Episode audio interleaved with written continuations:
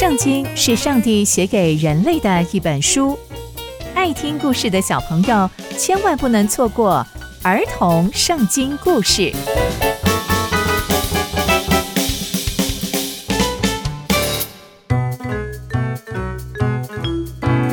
各位亲爱的大朋友、小朋友们，大家好，我是佩珊姐姐。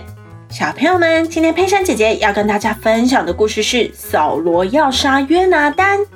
我们在前一集中知道，约拿单因为没有听到扫罗的命令，因而吃了蜂蜜，又劝说了以色列百姓吃了战利品，导致以色列百姓吃了不洁净的食物。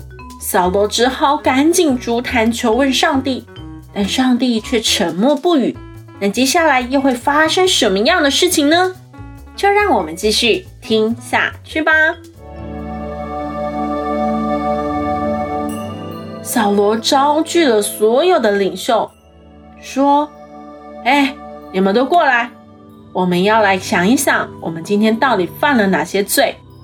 为什么上帝对我们沉默呢？我们到底做了什么事，导致上帝不开心呢？即使是我的儿子约拿单犯了罪，他也一定要死。”所有的以色列百姓就沉默，不敢回答他。于是扫罗又对他们说：“你们站在这，我跟我的儿子站在这边。那我们就来祷告，看上帝怎么说吧。”于是他们就开始抽签，看到底是谁得罪了上帝。没想到抽中的就是约拿单和扫罗，所以全部的以色列百姓都没事。扫罗就说：“再抽签吧。”看到底是我还是我的儿子约拿丹得罪了神？结果抽中了约拿丹，扫罗就对约拿丹说：“告诉我你做了什么事情。”约拿丹就告诉他：“我用了我手上的杖，尝了一点蜂蜜。我在这里，我愿意死。”扫罗就看着约拿丹说：“约拿丹呐。”你一定得死，否则愿上帝加倍惩罚我。所有的以色列百姓就很惊慌，并且对扫罗说：“约拿单在我们中间行了这么大的神迹，这么大拯救的事情，难道一定要他死吗？别吧，绝对不可以！上帝啊，求你别让他死，就是连他一根头发都不能落在地板上。”因为他今天是跟你一起做工，就这样，所有的以色列百姓就为约拿单求情，让约拿单免了这一死。扫罗也不再追赶非利士人，而非利士人也回到他自己的地方去了。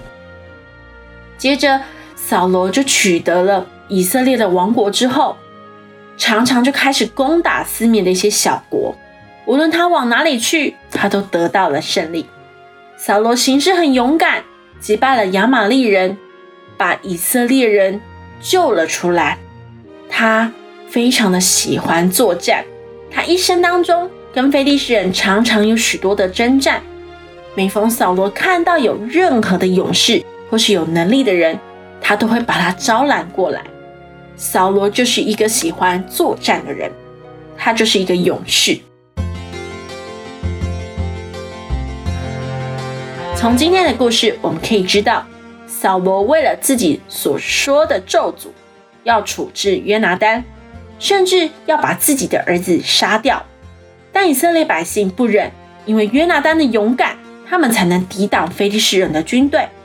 所以以色列百姓都为约拿单求情，就让约拿单能够免过这一死。而扫罗也不再追赶非利士人，这一战。也是上帝借着约拿单的手攻击非利士人才能取得的这一胜，但扫罗的个性实在太急躁了，常常忘记真正的元帅是上帝，有说出自己无法收拾的咒诅。还好以色列百姓及时求情，好让约拿单可以躲过一次的危险。所以小朋友们，我们要学习安静下来，聆听上帝的声音。让上帝来带领我们人生的每一步，千万不要过于急躁，而做出让自己无法收拾或后悔的事情哦。刚刚佩珊姐姐分享的故事都在圣经里面哦，期待我们继续聆听上帝的故事。我们下次见喽，拜拜。